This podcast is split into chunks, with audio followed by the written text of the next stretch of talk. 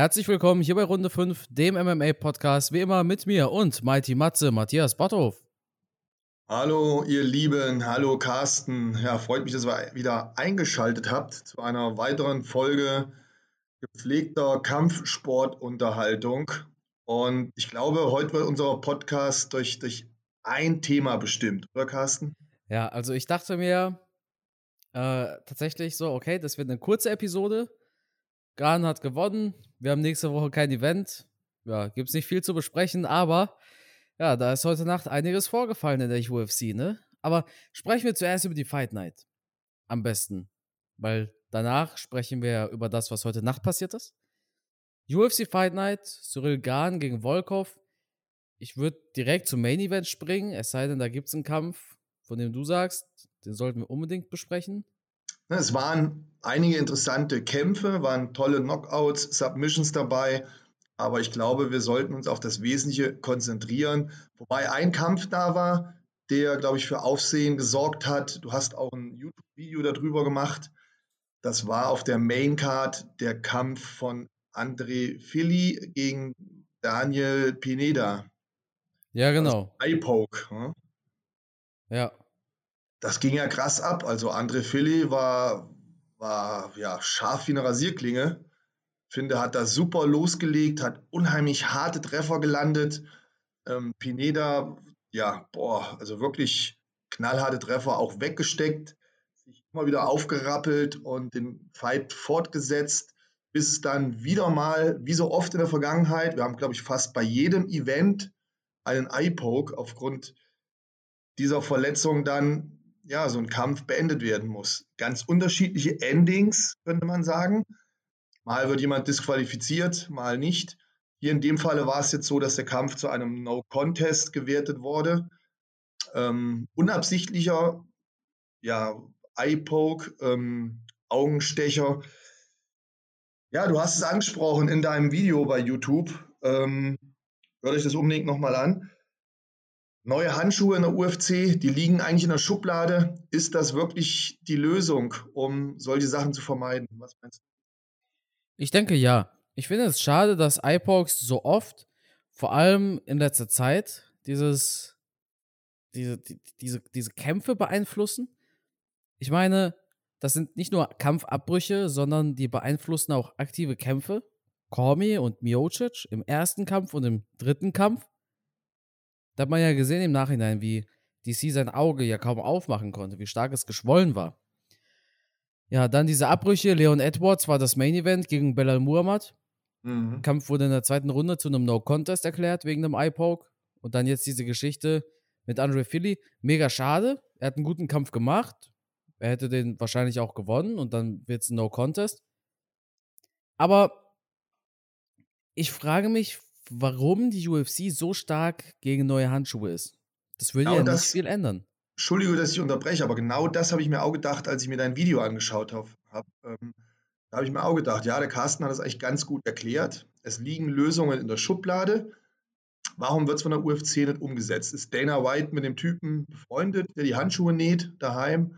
Oder ähm, was ist der Grund? Wo, wo liegt das Problem daran, es zumindest mal auszuprobieren? Das ist ja keine große Aktion, da die Handschuhe zu wechseln, oder? Ja, eben. Also, es ist auch kein großes Trarasi zu produzieren. Er hat ja aktuell Leute, die seine Handschuhe produzieren. Den kann er ja einfach eine neue Vorlage geben, quasi. Oder, oder ist das jetzt so ein Hexenwerk? Kampfsport? Kannst du, Kannst du die Unterschiede erklären von, von den Handschuhen? Ja, also bei den aktuellen Handschuhen gehen die Handschuhe ja bis zum, wie nennt man das? Ja, mittleren Knöchel am Finger? Bis zum mittleren Knöchel am Finger, ja. Also etwas über die Faustknöchel hinweg. Genau. Bis zum nächsten folgenden Fingergelenk. Genau. Und bei den anderen Handschuhen gehen sie über die Fingerkuppen sogar. Also über die Fingerkuppen geht das, das Polster fast wie Boxhandschuhe. Jetzt natürlich viel flacher und viel weniger gepolstert. Hm, vielleicht kann ich da nochmal einwerfen, aus der ja. Praxis erzählt. Es gibt ja im, im Leichtkontakt oder im Semikontakt-Karate, vielleicht kennt das der eine oder andere von euch, da gibt es ja auch diese offenen Handschuhe, die ähnlich aussehen wie Boxhandschuhe, die oben komplett geschlossen sind, aber innen drin offen sind. Vielleicht hat es der eine oder andere Zuhörer schon mal gesehen. So ähnlich könnte man die Handschuhe ja herstellen, kreieren und dann wäre ein, ein Fingerstich ins Auge eigentlich unmöglich. Also wie gesagt, es gibt diese Handschuhe schon im Karate, ähm, in anderen diversen Kampfsportarten, wo das angewendet wird. Und da sind halt die Finger mehr oder weniger komplett bedeckt und nur die Innenseite des Handschuhs ist offen. Genau. Und das wäre natürlich die Lösung des Problems. Wenn du da deine Finger aufmachst, hast du ja das Polster vor dir. Richtig. Und nicht genau. mehr deine nackten Finger, die ja dann immer ins Auge stechen. Und auch hier kann man ja den, den Grad der Polsterung kann man ja bestimmen. Nur weil die jetzt ein bisschen länger sind und über die Finger drüber gehen, heißt es ja noch lange nicht, dass die, die Polsterung jetzt wie bei einem, bei einem 10 Unzen Boxhandschuh ist. Sondern auch hier kann ich ja die Dämmung, die Polsterung dementsprechend kreieren, entwerfen, wie ich das gern hätte. Und ob ich nun vier Unzen oben auf der Handfläche habe oder auch noch vier Unzen vorne am Finger habe, das macht den Handschuh ja unwesentlich schwerer das merkt ja der Kämpfer gar nicht letztlich. Aber ich habe halt eine extrem hohe Sicherheit und ein Fingerspitzenstoß wird unmöglich. Ja, zumal man ja dieselbe Polsterung verwenden kann wie bei den aktuellen Handschuhen. Derselbe Stoff, alles. Natürlich. Nur ein bisschen ja. mehr, nur ein bisschen mehr Stoff. Ja. Ich denke, es bringt auch keine Nachteile beim Grappling mit sich, weil die Finger nach unten hin ja frei liegen. Ja, müsste man jetzt einen Grappling-Spezialisten fragen, aber ich denke, das ist unproblematisch. Da ähm, mit, den, mit den Fingern arbeitest du ja eigentlich nicht beim No-Gi-Grappling. Wenn du mit Anzug Grappling machst, dann hast du ja Griffe, wo du mit den Fingern dich im Anzug verschraubst, könnte man sagen. Genau. Aber jetzt, wo du ohne Anzug arbeitest, machst du eigentlich nichts mit deinen Fingern, sondern die, die Angriffe, die Würgegriffe, die Hebeltechniken werden ja mehr oder weniger mit dem Unterarm gemacht und nicht mit deinem Finger. Genau. Es geht nur darum, dass Leute sich jetzt quasi nicht einen sehr, sehr kleinen Boxhandschuh vorstellen. Richtig, das darf man sich nicht vorstellen. Genau. Wie gesagt, die Innenseite der Handschuhe sind offen und die, die Dämmung, die Polsterung, der Schutz der ist halt wesentlich dünner. Wie gesagt, man kann es sich so vorstellen wie die eigentlichen UFC-Handschuhe, außer dass es vorne so ein bisschen länger ist und dann praktisch wie so ein dünner Fäustling aussieht, den man noch früher aus seiner Kindheit kennt, nur dass er halt innen drin offen ist und da halt kein Stoff ist. Ich mache es einfach, ich retweete jetzt etwas von McGregor Fast. Die haben ja Handschuhe genau in dieser Art. Hm? Und dann können Leute ungefähr auf Twitter sehen, wie das Ganze aussieht. Trevor Whitman, der MMA-Coach, hat auch solche Prototypen mal entwickelt. Mhm. Aber warum die UFC sich so dagegen stellt, also es könnte halt tatsächlich sein, dass Dana White gut befreundet ist mit dem Hersteller. Aber dann könnte er doch genauso gut seinem Kumpel neue, neue Dinger machen lassen. Ja. Oder, oder Dana White hat für einen guten Deal 20.000 Paar Handschuhe sich machen lassen die muss jetzt erstmal loswerden. Ja, wahrscheinlich schon so eine riesen Lagerhalle voll. Ich, ja, weiß, genau. ich weiß nicht, wo das Problem liegt, weil eigentlich müsste ja Dana White selber ein Interesse daran haben, dass solche Dinge nicht mehr passieren. Ja, klar. Das vers versaut ihm ja selber. Wie gesagt, du hast es eben angesprochen. Topfight, Leon Edwards. Die Leute, oder, oder stell dir vor, es passiert bei einem Pay-Per-View. Ja, bei McGregor. Auf, genau, wir warten auf McGregor. Du hast Pay-Per-Views ohne Ende bezahlt. Gut, Dana White wollte sich dann vielleicht sagen, okay, die kaufen den, den Scheiß nochmal. Ne? Aber das wäre halt für, für den Zuschauer als auch für den Veranstalter ja auch eine Erleichterung und, und eine zusätzliche Sicherheit. Es wäre auch eine Erleichterung für die Kampfrichter, die ja jetzt immer gezwungen sind, relativ schnell auch eine Entscheidung zu treffen. War das ja. absichtlich, war das nicht absichtlich? Ne? Du tust einem Kämpfer vielleicht auch sehr schnell Unrecht damit. Ja, zumal es, wie gesagt, vermeidbar ist. Es ist nicht wie bei diesen Kicks in, in die Eier auf gut Deutsch, wo sowas halt mal passiert sondern IPOCs können vermieden werden. Und deshalb sollte sich da was dran. Es ist, es ist an der Zeit. Es ist ja kein Problem eigentlich. Also, falls ein Zuhörer weiß, warum die UFC der so strikt etwas dagegen hat. Vielleicht ist es sogar Patentrecht. Kann auch sein. Ah, okay. Meinst du, eine rechtliche Sache? Hm. Wobei man auch dazu Dann, sagen muss, man muss ja dazu sagen, Pride hatte solche Handschuhe und die UFC hat Pride gekauft. Mhm. Da ist natürlich die Frage, wenn jetzt Pride von der UFC gekauft wurde, wobei wurde Pride von der UFC gekauft oder Strike? Also beide, ne? Strikeforce auch. Oh, ich will mich da jetzt nicht in Details verrennen, aber Strikeforce ist, glaube ich, auch aufgekauft worden von der UFC. Genau. Nur gehen wir davon aus, Pride wurde von der UFC gekauft, dann sollte es ja eigentlich kein Problem sein, wenn man die Pride. Ja, wobei Pride sieht man ja auch auf dem Fight Pass, ne? Die UFC verkauft ja auch Kleidung mit Ja. Pride. Ja. Man kann ja die ganzen alten Events, müsst ihr euch übrigens mal anschauen. Das sind Hammer-Dinger, Hammer-Kämpfe, also unglaubliche Sachen, die da passiert sind mit allen Top-Fightern, unheimlich brutale Kämpfe, spannende Kämpfe und äh, Pride war eine richtig geile Zeit. Ich habe das geliebt. Ähm, teilweise bessere und größere Veranstaltungen, wesentlich größere Veranstaltungen als bei der UFC. Was übrigens interessant ist, das soll nur, nur als kleine Anmerkung für die, für die Zuschauer, also ich will da auch gar nicht äh, groß drüber quatschen, aber zwecks Pride. Viele Firmen haben ja aktuell ihr Logo als Regenbogenfarbe und so weiter. Und die UFC hat ihren Kämpfern die Möglichkeit gegeben, im Juni ihren Namen auf den T-Shirts auch in Regenbogenfarben erstrahlen zu lassen, quasi zu diesem Pride Month. Hat nicht ein einziger Kämpfer gemacht. Oder? Hat das einer gemacht? Also mir, mir ist es jetzt nicht aufgefallen. Mir ist es auch noch nicht aufgefallen, aber Nee. interessant, dass du das erzählst. Das Die UFC, ja, Fact, der an mir vorbeigegangen ist. die UFC hat es ihren Kämpfern angeboten, aber das wollte scheinbar kein Kämpfer machen. Interessant. Ja. Nee, also Handschuhskandal, also was heißt Skandal? Handschuhe müssen geändert werden. Definitiv. Hoffentlich bald. Ja, Dann- aber kommen wir, kommen wir zum, zum nächsten, wo du gerade sagst, Skan- Skandal. Das ist ja ein super Übergang zu Oh ja. Schwergewichtskampf. Ja. Bowser gegen Omin St. Prue. Ich hatte da auch ein Video drüber gemacht. Das ist ja ganz, ganz kurios. Ich kann verstehen, So, ja. Ja. Ich kann verstehen, dass man, also kurz zur Erläuterung, was ist passiert? Matthias, erklär du das bitte unseren Zuhörern. Ja, also äh, es ist gar nicht so einfach zu erklären. Dafür muss man sich halt mit Kampfsport ein klein bisschen auskennen. Aber unsere Zuhörer sind mit Sicherheit da voll im Thema drin. Jedenfalls haben wir hier den Kampf gesehen zwischen zwei Schwergewichten. Tanner Bowser hat einen guten Kampf gemacht, war dann irgendwann am Boden. Ähm, OSP hat ihn versucht am Boden zu kontrollieren. Tanner ist nach oben gekommen und zwischendurch muss wohl der Kampfrichter OSP in, in irgendeiner Form.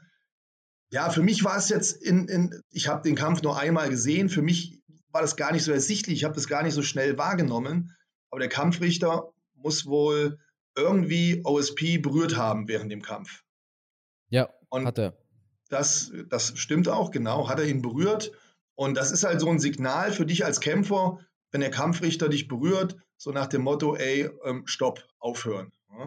So als würde er dazwischen gehen. Also er muss dich nicht in den Würgegriff nehmen und von deinem Gegner wegzerren, sondern du bist als Kampfsportler das gewöhnt, dass wenn der Kampfrichter dich berührt, praktisch eine Art Abklatsch macht, dass du dann von deinem Gegner ablässt.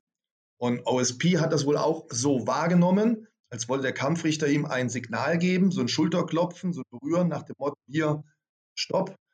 Und angeblich hat er daraufhin ähm, ja, die Kontrolle über Tanner Bowser abgegeben.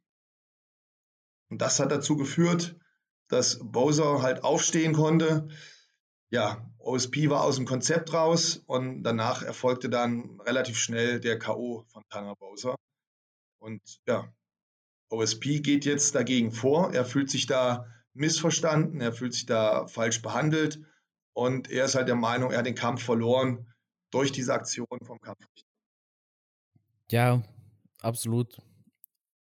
Ähm, kurz zur Erklärung, warum hat er ihn überhaupt berührt? Es ging ja darum, dass Tanner Bowser quasi nach oben gegriffen hat. Es sah aus in den Kameras, als ob er den Käfig gepackt hat. Hm, Tanner Bowser war in Bodenlage, OSP hatte die Kontrolle. Genau.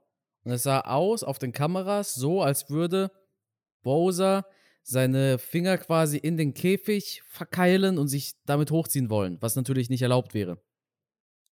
Daraufhin gab es diese Berührung und am Boden passiert sowas ja mal. Also es passiert schon mal, wenn du, wenn du auf dem Boden bist, dass der Referee sagt, hey Leute, steht auf, hier, hier passiert so wenig, steht auf. Mhm. Mhm.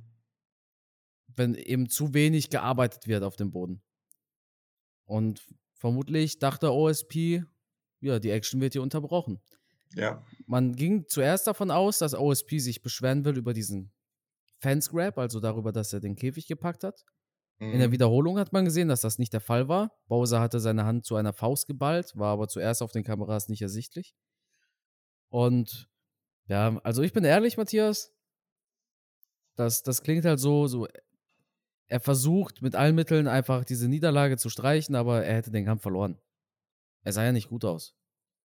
Es war ja kein knappes. Ding und es sah nicht stark aus. Er nimmt halt diese Möglichkeit wahr und er versucht es zumindest einmal. Ja, denke ich mir auch. Er, er sieht halt seine Karriere bedroht. Jetzt in der Vergangenheit hat er halt öfter Niederlagen gehabt. Und ja, ähm, anscheinend möchte er nicht zur Bellator. Ja, war aber ein, war mal ein Top-Fighter. Hat ja auch gegen John Jones gekämpft und so weiter im Light Heavyweight. Definitiv. Aber auch hier nagt der Zahn der Zeit, würde ich sagen. Lange Zeit war der wirklich mal top und konnte auch mit jedem mithalten. Aber gut, äh, was willst du machen? Es ist, es ist irgendwann einfach durch. Wobei er hat, er hat ja schon jetzt seit längerem einfach einen durchwachsenen Kampfrekord. Es ging mal eine Zeit lang und ähm, nachdem er dann gegen John Jones verloren hatte, ja, ging es einfach nicht mehr so richtig. Da hat er dann wirklich eine Niederlagenserie gehabt. Ja, wie gesagt, er, so richtig schafft das nicht mehr, sich durchzusetzen. So Sieg und Niederlage wechseln sich so ein bisschen ab. Ja, so ein Andrei Arlovski-mäßig. Ja. Ja. Dann kommen wir zum Main Event. Cyril Gahn gegen Alexander Volkov. Mann, ich habe mich auf diesen Kampf wirklich gefreut. Und für mich persönlich hat er den Erwartungen entsprochen. Also, es war ein super guter Fight von beiden in meinen Augen. Ich fand ihn jetzt nicht so langweilig wie manch andere. Es sind halt Schwergewichte. Wir dürfen da keine flinken Fliegengewichte erwarten, wie in Moreno und Figueiredo, sondern die wiegen ihre 120 Kilo. Aber dafür, Volkov gut in die erste Runde gestartet, viele Legkicks. Cyril Gahn hat ihn auch schön treffen können, Volkov auch nicht ohne. Aber Cyril Gahn hat meistens das Geschehen dominiert, also war meistens in der Mitte des Oktagons. Ein paar Mal Takedowns versucht, aber eine sehr gute Takedown-Defense von Volkov. Wie hast du den Kampf wahrgenommen? Du hast es eigentlich schon sehr gut beschrieben. Also ich fand den Kampf jetzt auch nicht langweilig. Ich fand es ja spannend. Ich ähm, fand es auch sehr interessant, wie Cyril Gahn versucht hat, diese Aufgabe zu lösen, weil ein Alexander Volkov natürlich durch seine Reichweite, durch seine Länge, durch seine Größe immer gefährlich ist und, und durchaus seine Berechtigung hat in dieser Klasse mit seinem, nennen wir es mal, Karate-Stil mir hat es gefallen, dass Cyril Gahn einfach, ähm, ja, nennen wir es mal ganz schlicht, abwechslungsreicher gekämpft hat. Er hat mehr unterschiedliche Waffen genutzt als Alexander Volkov. Volkov hat sehr viel mit geraden Schlägen gearbeitet, in der Anfangsphase mit Low Kicks. Und wenn ich mich aber recht erinnere, hat er diese Waffe Low Kick, je länger der Kampf ging, immer weniger eingesetzt. Ja. Weiß ich jetzt nicht ganz genau, warum er das gemacht hat, weil die erste Runde von ihm, die war gut. Die war gut, die war vielversprechend. Und ich hatte auch das Gefühl, die Low Kicks tun weh. Aber er hat dann immer weniger mit den Low Kicks gearbeitet. Und nachher hat mir halt die Abwechslung gefehlt. Es war immer vorauszusehen, jetzt kommt ein Kraterschlag, jetzt kommt dies. Er war dann etwas unbeweglich. Und äh, Cyril Gahn war einfach ja, beweglicher, ähm, hat aus verschiedenen Winkeln geschlagen, hat Aufwärtshaken gemacht, hat Takedowns versucht. Also war dann schon interessant zuzuschauen, wie er Wolkow, ja, so laienhaft gesagt, ähm, taktisch, technisch auseinandergenommen hat. Ja, absolut. Ich finde Garn seine Beweglichkeit auch beeindruckend. Also Flying Knees sieht man selten im Heavyweight. Da hat er auch zwei, drei davon gebracht und beide hatten in der fünften Runde auch immer noch Luft. Also die, die haben da jetzt nicht in der fünften Runde nur vor sich hingeschwankt, sondern die haben da immer noch gekämpft. Ich habe in einem Tweet gelesen, ich weiß aber nicht, ob das stimmt, ne? Äh, ich habe in einem Tweet gelesen, dass Cyril Gahn, sein Coach, auf Französisch zu ihm nach der dritten Runde gesagt hat, er liegt jede Runde hinten, er hat jede Runde verloren. Jetzt muss er quasi in Mhm. den Krieg ziehen. Mhm. Auch spannend, obwohl er ja offensichtlich nicht verloren hat. So Ja, wobei ich mir bei der ersten Runde auch nicht sicher war. Ich hätte, ich hätte, wenn ich mich entsinne, die er- erste Runde, glaube ich, auch Volkov geben können. Ja, ich fand Volkov in der ersten Runde einfach viel spritziger auch. Viel aggressiver als Gahn. Hier vor allem mit diesen Leg-Kicks, die du angesprochen hattest. Viel aktiver, aber ab da hat er sehr stark abgebaut. Ja, ich finde, er, er, er kam zwischendurch so ein bisschen, wie soll man das nennen? Ja, hilflos nicht, aber er ist mit der Dynamik und den verschiedenen Möglichkeiten, die Gahn halt in den Kampf reingebracht hat, ist er dann nicht mehr so richtig zurechtgekommen. Wie du ja schon gesagt hast, es waren, bei Volkov habe ich halt immer mehr so eine Linie gesehen, einen Stil. Gahn hat nach der ersten Runde sich ein bisschen umgestellt, hat auch mal die Auslage gewechselt, hat mit verschiedenen Techniken gearbeitet, hat mit, mit Kicks gearbeitet, mit Kniestößen, mit Takedowns, mit Aufwärtshaken und, und, und. Das hat ihn ein bisschen schwieriger und ausrechnungs, ja, nicht so leicht auszurechnen war er halt. Ne? Das hat mir gut gefallen. Das Einzige, was ich ihm vielleicht vorwerfen könnte, so am Ende des Tages hat er halt nicht diesen, diesen brutalen K.O.-Bums wie ein Derek Lewis oder ein Ngannou. Aber technisch und von der Art des Kämpfens her, von der Kondition her, von der Beweglichkeit her, die Art und Weise, wie er sich bewegt, das sieht alles schon sehr gut aus. Also da ist er, glaube ich, ganz weit vorne und es wird mega spannend sein, wie er sich gegen Derek Lewis schlagen kann. Ich gehe davon aus, jetzt bin ich wahrscheinlich schon einen Schritt zu weit, aber ich gehe davon aus, dass wir hier einen Techniker haben gegen das Modell Türsteher. Ja, Türsteher, der dich in eine andere Dimension knockt.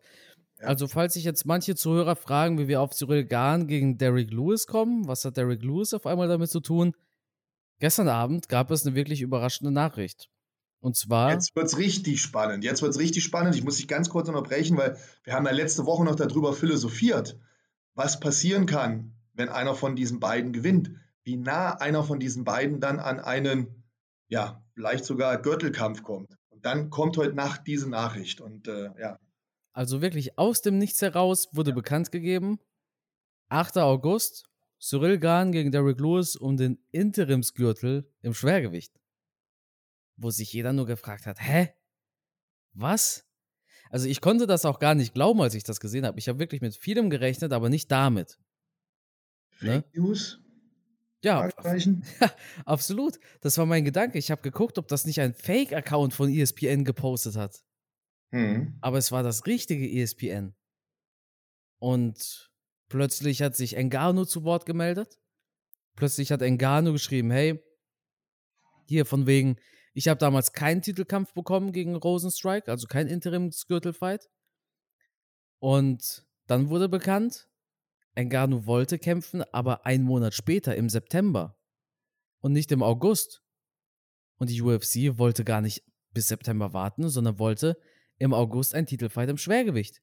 Und deshalb hat man quasi Engano hintergangen und hat gesagt, okay, wir machen jetzt Cyril Gahn, ich komme durcheinander mit Gahn und Engano, ähm, Cyril Gahn gegen Derek Lewis. Derek Lewis, der wollte ja sowieso gegen Engano kämpfen, der wäre immer bereit gewesen. Und Cyril Gahn hat eben erst gewonnen und natürlich lehnt er nicht ab, wenn Dana White ihn anruft. Ja, dann gab es noch hier so ein bisschen Trash-Talk auf Instagram. Da hat Dana White gesagt, der Manager von Engano ist voller Scheiße. Und wieso macht er einen auf überrascht? Er wusste doch Bescheid. Und der Manager von Engano hat dann gesagt, hey, du hast nur ein Problem damit, weil du meinen Kämpfer nicht kontrollieren kannst, weil eine ganze Agentur meinen Kämpfer betreut und nicht nur eine Person.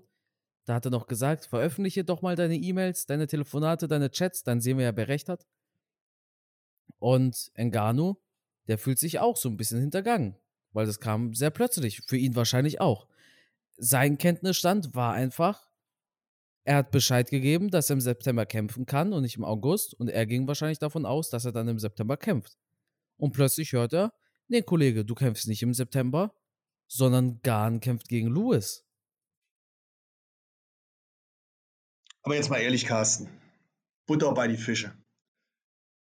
Zum einen, wir werden natürlich nie die hundertprozentige Wahrheit erfahren, aber für mich ist es alles so, so unlogisch.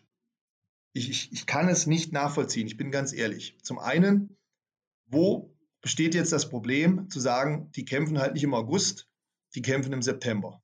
Das ist die eine Sache, wo ich mir denke, was macht diesen einen Monat jetzt so entscheidend? Wir haben da schon viel länger auf andere Kämpfe gewartet. Auf der anderen Seite, Enganu, braucht er jetzt unbedingt noch diese vier Wochen in seinem Trainingscamp? Hat er vielleicht schon äh, Malle-Urlaub gebucht und will einen saufen oder so? Dass er aus irgendwelchen Gründen sich, sich weigert, ähm, diesen Kampf anzunehmen. Ist es ihm zu kurzfristig? Hat man vielleicht gestern erst gesagt, ey, pass auf, du kämpfst im August? Dann muss ich wiederum sagen, das, aber das kann ich mir nicht vorstellen, dass die UFC das macht.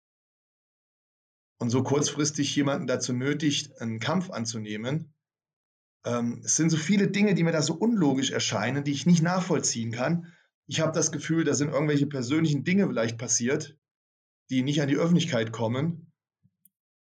Und dann zaubert man auf einmal so ein, ja, so ein Gürtelkampf aus dem Hut. Also ganz komisches Ding. Das kriege ich nicht auf den Schirm. Ja.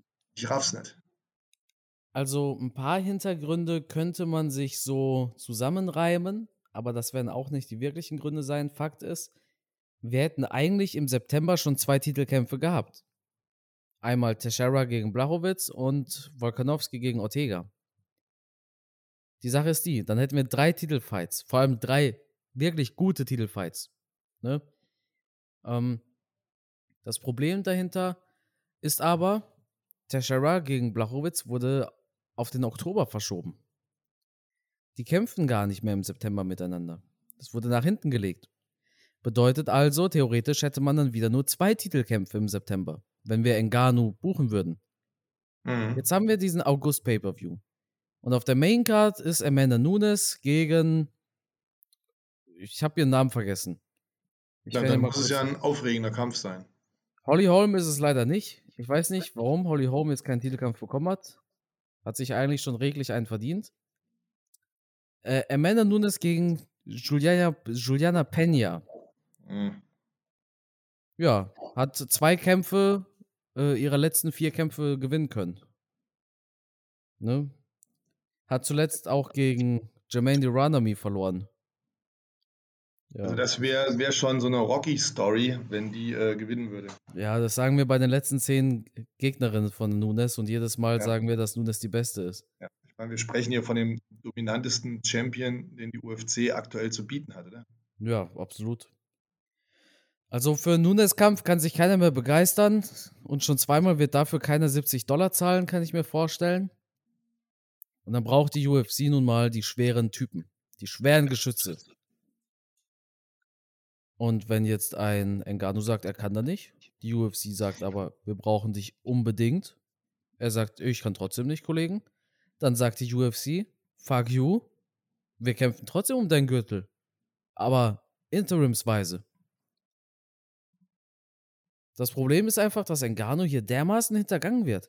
Also, bei Stipe war das kein Problem. Seit 2018 einmal im Jahr äh, gekämpft. Okay, 2018 zweimal. Anfang des Jahres hat er gegen Engano gekämpft. Aber 2019 gab es nur einen Titelfight. 2020 gab es nur einen Titelfight. Boring.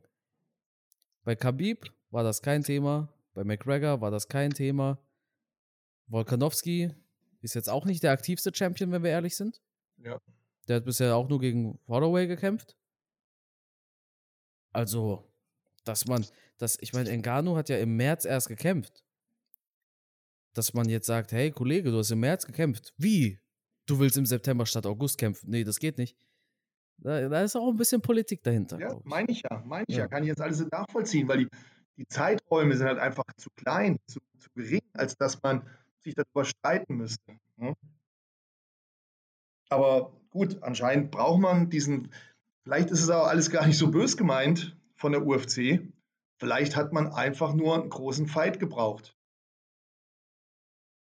Vielleicht hat man gar nicht gegen Engano schießen wollen, sondern vielleicht hat man sich gedacht, okay, wenn er nicht kann, der Francis, dann geben wir ihm noch ein bisschen Pause. Aber wir müssen jetzt irgendwie einen großen Fight aus dem Hut zaubern. damit wir den Monat August retten, finanziell gesehen. Ja, aber dann gäbe es ja auch andere spannende Gewichtsklassen. Wieso machen wir das nicht im Bantamgewicht? Piotr Jan gegen irgendwen anders um den Interimsgürtel. Aljamain Sterling ist ja noch verletzt. Du wirst lachen, Carsten, jetzt ohne Scheiß. Genau das wäre mein nächster Satz gewesen. Ohne Scheiß. Ich wollte genau das Thema ansprechen. Ich wollte genau das Thema sagen, warum, macht man so ein Hackback dann um einen wie Sterling, der verletzt ist, wo man wirklich einen Grund hat zu sagen, der Champion ist verletzt, wer weiß, wann der wieder kämpfen kann. Man haut da einen Interimsgürtel raus. Genau das gleiche habe ich auch gerade gedacht und wollte ich sagen. Du, bist, ja, du hast meine Gedanken gelesen und bist mir vorgekommen. Ja, es ist ja die perfekte Gewichtsklasse eigentlich, in der man das machen könnte. Dann ziehen wir Dillashaw ab von seinem Fight gegen Saint Hagen und machen Piotr Young gegen TJ Dillashaw. Also, ich würde mich drauf freuen, bin ich ehrlich. Jo, warum nicht? Ist aber schade für Saint Hagen, der ja, unnötiges Trainingscamp hinter sich gehabt hätte, weil der Fight gegen Dillashaw ja schon mal abgesagt worden ist. Ja, ist auch ein Argument, ja. Ja, aber irgendeinen haben wir immer, der dann in die Röhre guckt, der sich an, angepieselt fühlt, wenn man so, ja, so Interimsgürtel auf den Markt schießt. Und es ist schwierig, immer allen gerecht zu werden. Ja, es bleiben, es bleiben Fragezeichen und ich bin gespannt, was da die nächsten Tage noch so, gerade dann im August, wenn der Kampf läuft, was da alles dann noch so getwittert und gepostet wird. Da kommt noch einiges raus hinter den Kulissen, glaube ich. Auf der anderen Seite ist es auch dahingehend wieder ein schlauer Zug, weil du machst dann diese Gewichtsklasse nochmal einen Tick interessanter. Engano wird ja schon so ein bisschen als der Übermensch gefeiert in dieser Gewichtsklasse. Ja. Und ähm, wobei ich da auch immer denke, gegen Derek Lewis muss man erstmal gewinnen. Das ist auch kein Kind von Traurigkeit, der kann auch K.O. schlagen. Zumal. Aber für viele, für viele ist die Gewichtsklasse langweilig oder langweiliger als andere Gewichtsklassen. Ich habe übrigens gerade ein starkes Echo. Ich weiß nicht, woran es liegt. Ich habe nichts verändert hier. Okay, mal gucken, vielleicht wird es besser. Ähm, zumal Derek Lewis ja schon mal gegen Engado gewonnen hat. In einer, in einer beeindruckenden Performance. Ja, leichter kann man einen Kampf nicht gewinnen. Ne? Ja. Ich meine, 15 Minuten nichts tun und schon kriegt. Ich meine, das ist ja auch ein bisschen witzig. Derek Lewis ist der Einzige, der gegen Engano in der UFC gewinnen konnte. In einem Kampf, der eigentlich kein Kampf war, sind wir ehrlich. Da wäre ja Floyd Mayweather gegen Logan Paul mehr Kampf. Ja, nee, wird ein, wird ein spannendes Ding. Ich denke, Derek Lewis hat gegen Cyril Gahn diese Punchers Chance. Ne, so wie gegen Curtis Blades oder Volkov. Technisch gesehen ist Gahn natürlich der viel bessere. Aber Derek Lewis, wenn der dich ausnockt, dann schickt er dich direkt vom Oktagon in den OP-Saal. Ja. Quasi. In den Zug nach nirgendwo. Und bei Derek Lewis muss man halt wirklich bis zur letzten Sekunde damit rechnen. Eben. Er hat ja Volkov kurz vor Kampfende ausgenockt. Ja. Ganz kurz davor. Also technisch von der Beweglichkeit her wird Cyril Gahn den Kampf dominieren. Er wird auch mehr schlagen, er wird mehr Tempo machen. Er wird unheimlich beweglich sein, er wird schwer zu treffen sein, er wird auch diesen Schlagabtausch wird er versuchen zu, zu meiden. Er hat alle, alle, alle Faktoren auf seiner Seite. Alle. Technik, Schnelligkeit, ähm, aber diese Exklusivität und Knockout-Power bei Derek Lewis, das ist dieser eine Punkt, der alles zum Kippen bringen kann. Und das macht diesen Kampf glaube ich, so unheimlich spannend. Genau. Das ist so ein bisschen, tut mir leid, dass ich jetzt so weit aushole und diesen Vergleich heranziehe, aber das ist so ein bisschen wie George Foreman gegen Muhammad Ali. Der eine mit diesem brachialen Hammer, der angeblich Sandsäcke kaputtgeschlagen hat im Training, also der George Foreman, und auf der anderen Seite der viel leichtere, filigrane Ali, wo man dachte, naja gut, der sticht zwar wie eine Biene, aber der wird einen George Foreman nie K.O. schlagen können. Und hier habe ich das gleiche Gefühl. Von Haus aus würde ich sagen, Gahn hat null Chancen, Luis K.O. zu schlagen. Aber ich bin gespannt, ob Derek Lewis diese eine Chance bekommt, diesen einen Schlag landen kann, mit dem er Gahn ausnutzen kann. Das, ja, das macht diesen Kampf auf alle Fälle spannend. Da können wir uns im August drauf freuen. Und da werden wir dann ausführlich nochmal im Podcast drüber reden. Auf jeden Fall. Dann würde ich sagen, beenden wir auch diese Episode. Mensch, Matthias, ich kann es kaum erwarten, bis wir nächsten Dienstag miteinander quatschen. Oh, das wird ein spannendes Ding. Und die Zeit vergeht aber auch so schnell. Ja. Wir sind dann die, die letzte Woche für den berühmten Kampfgeist MMA, wo er Videos über Conor McGregor machen kann. dann geht's ja erst richtig los. Danach ist Ende. Nee, dann geht's ja erst richtig Danach los. ist Ende. Das wird die letzte Woche, in der du über Conor berichten kannst. Danach, Bevor er Champion ist, meinst du? danach verschwindet er vom, vom UFC-Markt. Na, das sehen wir nächste Woche. Ich denke immer noch, er beendet als Champion dieses Jahr, wenn es auch der Twitter-Gürtel ist und nicht der Leute, ihr merkt schon, ich will provozieren. Ihr müsst nächste Woche wieder einschalten, wenn Carsten und ich extrem kontrovers diskutieren werden, was mit Conor passiert. Ja, ich freue mich darüber, wenn wir nächste Woche darüber sprechen, warum McGregor gewinnen wird. In zwei Wochen darüber sprechen, warum Poirier in fünf Sekunden ausgenockt worden ist. Und dann würde ich, Ich- sagen, Ich werde, ich werde meinen Kumpel kontaktieren, der mit äh, Dustin zusammen trainiert und werde ihn fragen, wie es aussieht. aber Matthias, wenn McGregor gewinnt, kriegst du diesmal deine McGregor-Tasse, okay? Diesmal aber sowas von, ja, weil meine Diesmal alte ist ja kaputt. Ja. Nee, ich bin mal gespannt. Also, ich, ich, wenn ich es nicht vergesse, werde ich meinen Kumpel mal kontaktieren. Ähm, der wird mir natürlich nichts verraten, logisch. Der wird dicht halten wie sonst irgendwas. Aber ich finde es trotzdem witzig, wenn ich ihn wieder frage, weil beim letzten Mal habe ich ihn ja auch gefragt und da hat er mir ja gesagt, du Matze, der Dustin ist sowas von fit, der ist bereit zu sterben. Da dachte ich mir, oh, naja, sind wir mal gespannt. Und ich werde ihn diesmal auch wieder kontaktieren. Mal sehen, was er mir diesmal sagt. Wahrscheinlich wird er mir genau das Gleiche sagen. Also seid gespannt auf die nächste Woche, auf den Podcast. Ich freue mich drauf. Wird wieder eine herrliche Sache mit dir zu quatschen, Carsten. Und ähm, ja, in diesem Sinne, wir gucken jetzt Fußball, oder? ja, auf jeden Fall. Machen wir. Also jetzt wisst ihr auch, wann wir den Podcast aufgenommen haben. Kurz vor dem Fußball-Europameisterschaftsspiel Deutschland gegen England oder England gegen Deutschland, wie auch immer. Ja, dann würde ich sagen, das war doch, das war dein Schlusswort, oder? Das war das Schlusswort, ja. Ja, dann vielen Dank fürs Zuhören, Leute. Wir hören uns beim nächsten Mal. Ciao, ciao.